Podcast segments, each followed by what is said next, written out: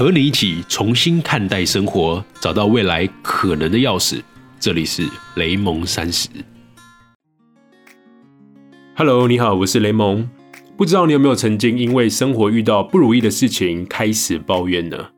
或者是你身旁的朋友常常看到别人好的时候，就会指着他说：“凭什么是他？”所以我今天想跟你分享的主题是抱怨。前阵子我们台湾做了一起群众的募资案，是要去买《纽约时报》的全版广告，主题是“给世界的一封信”，也是我们台湾 Can Help 这个标签的起源。这个募资案的目标是四百万啊，但超乎预期的，一天内就达标了，甚至在专案提前结束的时候，就已经达到了新台币一千万的募资。不过啊，我今天其实没有来分析这个募资。无论是在设计还是在媒体的选择，这两个议题其实在网络上已经有很多专业的讨论，所以我不必再多讲。我今天想要来谈的事情是，我在这次的事件里头看到了很多抱怨，或者是说看到了很多人不断喊着“凭什么是他们？凭什么是他们能够代表台湾？凭什么他们能够用到这么多钱？凭什么 YouTuber 能够这么好赚，蹭流量吧？”这个凭什么的抱怨情境啊，我觉得特别有趣，因为在职场上。也很常见，就连我自己也曾经遇过。在我大学时期啊，当我还是学生，但我却开始做讲师的这个职业的时候，常常会借由第三者，借由一些朋友，或者在匿名的评论看到了一些留言，他们会说到：“哎，你看侯志勋成绩比我差这么多，学业又念不好，感觉不太认真积极，那凭什么他可以用讲话就可以去赚时薪两千元的讲师费呢？靠一张嘴真的很虚。”坦白说啊，我第一次听到的时候还挺难过的，还造成了我一阵子不太敢在脸书上发文，说我又去了哪里做分享。直到听到了奇葩说的主持人马东，他分享过一个概念，他说他们公司曾经请来了一位心理专家，心理专家是这样子跟他们分享的：人的价值观大致上可以分为两类，一类叫做强势价值观，另一类叫做弱势价值观。弱势价值观的人呢，遇到问题的时候会习惯性的去问凭什么；而强势价值观的人遇到问题会去问为什么。马东当时听的时候也有点听不太懂，所以他进一步问了这两种问法有什么样的差别呢？这位心理学家就这样讲了，他说会把凭什么挂在嘴上的人是在抱怨规则，他们不认同规则，也认为期待落空的自己并没有问题。所以不能去承认规则，不然就等同否定了自己。我们举个情境来看好了，如果我是个弱势价值观的人，在学校里面，当我成绩差了，我就会偏向思考：诶，考试跟教育的制度不公平，是教授跟考试这个制度扼杀了我的才能，不然凭什么我只能这样呢？或者像在职场里面，我的薪水不高，工时却长，那就一定是公司的制度不合理，一定是我的老板惯性的去压榨员工，或者是同事们有背景有靠山，所以凭什么我只能拿到这点钱呢？当我们越认为自己是个弱势的时候，又会习惯去攻击规则，又会习惯觉得背后是有人在搞鬼，所以我们开始攻击了当事人，认为这一切都是有阴谋的。这种就是弱势价值观。那么强势价值观是什么呢？强势价值观的人啊，其实会比较少去质疑规则。当然是可能因为他现在过得还可以，所以他选择相信这个规则。在这样的前提之下，如果出现了他不能接受的结果，强势价值观的人呢，会倾向去问为什么？因为既然现在的规则是有点道理的，那一定是有什么部分是我自己没有注意到的。所以我要去分析问题，去找到对策，让自己更好。所以啊，我们可以想想看，如果遇到了问题，一个人老是在问凭什么，另一个人总是在问为什么，那久而久之，这两个距离是不是就拉大了？怎么说呢？就像还记得我当时在面试助理的时候啊，我说过一句话，我说当我的影子实习生，你会发现其实我有很多东西是不太会的。当我们遇到问题的时候，我们要试着把每一句我不会。变成我要去学，这样子我们才可以跟别人越来越不一样，越来的越去拉大那个距离。回到这一次的《纽约时报》的募资案，我除了看到很多人啊在网络上抱怨，不断喊着凭什么之外，我身边有一些朋友是问着为什么？他们会问：哎，为什么他们可以做到这一次的募资？为什么他们可以有这样的社群声量？所以他们进一步去分析了募资团队的分工，他们在社群跟议题上面的操作的手法等等。后续也呼吁了一批人去加入 Taiwan Can Help 的创作里面，一起借由这个议题去打造个人品牌，或者是展示自己的作品。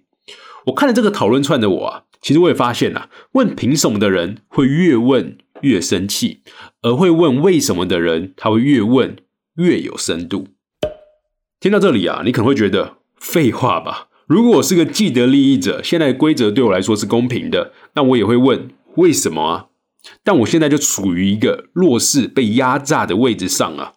好，我们这一集先不要论公不公平这件事情，因为我觉得这世界上本来就没有所谓的绝对公平。就连职场里面，如果我们要去争取公平，它其实都是一个伪概念。这件事情我们之后放在下一集或者之后的集数再来讲。在这一集，我想说的是，这里指的强势跟弱势，其实并不是指处境，而是指你的认知。我们打个比方来说啊，如果小明跟小王同班，那如果小明考了全班第三十名，而小王考了全班第三名，你会说谁强势谁弱势呢？答案是不一定，因为如果当时考三十名的小明，他心中想的是，哎，为什么第一名可以考这种分数？他进一步的去研究了第一名同学的学习方式，那这个时候小明他就是一种强势的价值观。那如果第三名的小王心中却不能接受这样的事实，认为这不是他应得的，所以他开始抱怨说：“哎，凭什么第一名是他而不是我？”那这个时候小王抱持的就是一种弱势价值观。相信你生活周遭应该有很多这样子的例子啊。这个时候可以套句我身边很多创业朋友们常常说的那句话：“创业是比气场，在人生的道路上也是比气场。”所以你看，所谓的。强势跟弱势并不是一种客观的现象，而是一种主观的心态。你的心态去决定了你是属于哪一种价值观。我不是要灌你鸡汤啊，我也不是要叫你去容忍现在的处境，因为你对现况的不满意是非常正常的。因为当期待跟实际状况有所落差的时候，我们都会生气，我们都会在意，但这并不见是件坏事。千万别让自己掉入了弱势价值观的陷阱里面，因为这样子，我们不仅仅会常常会以受害者自居，而且还会去攻击跟忽略那些你本来可以学习的事情。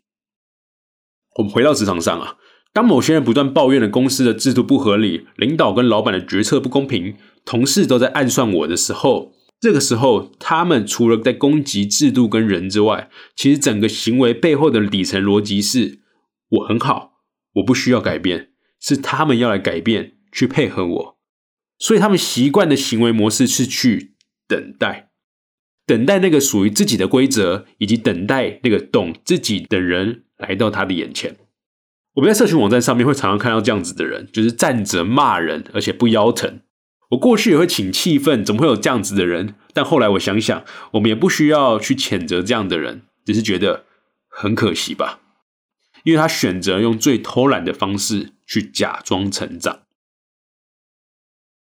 奇葩说的幕后公司米味传媒公司里头就有一条标语是这样写着的，这个标语是写说：感觉疼的时候，你正在成长。马东也曾经说过啊，这句话是写给他自己看的，毕竟他年事已大。好了，不是啦，是因为他很害怕他在遇到挫折的时候会忍不住冒出一句。凭什么用一个情绪的出口，把这个本该是学习往前走的机会给丢失了？弱势价值观的人啊，会站在原地等待，用攻击他人的方式来让自己的位置相对的提高，但他们其实可能自己没有意识到，一味的攻击跟凭什么，只会让他们停在这个他们并不满意的位置上面。所以啊，我们可以去抱怨各种鸟事，也可以去讨厌别人，但记得去多问为什么。去向这个事情跟这个人学习，即便他是你讨厌的人，去研究他为什么能够做到这样的程度。我们进一步的学习，然后超越他。我相信这样子你的生活会更快乐一点。凭什么跟为什么只差了一个字，但却是完全不同的心态？凭什么是去找安慰，而为什么是去找出路？好，今天的节目就大概到这里了。希望这几个故事对你有所帮助。而今天的思考题是：当你下次听到身边的同事或朋友开始抱怨凭什么的时候，你可以来帮他想一想嘛。如果他这个时候问的是为什么的话，那答案会有怎么样的不一样呢？你能够从这件事情上学到些什么吗？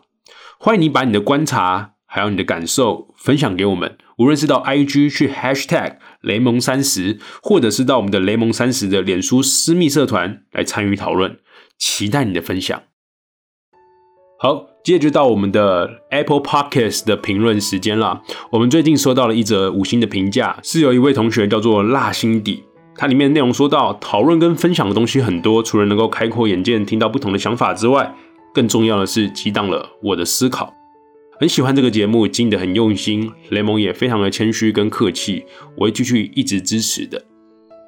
谢谢你啊，辣心底。你这段话真的是很激励我们，尤其是在我们最近比较蛮低潮的时候，因为我们上礼拜五本来要做一个例会直播的内测嘛，那其实出了蛮多的状况，然后最近家里状况也比较复杂一点，花蛮多时间去照顾我的家人的，所以其实我们花这个时间去制作这样的节目，除了去对我们自己生活上跟我们的成长、学习跟职场有一点点记录之外，我们也希望真的是在收听的朋友们，你们真的有一点点的收获，可以拿走一点点的事情，回到自己的生活上。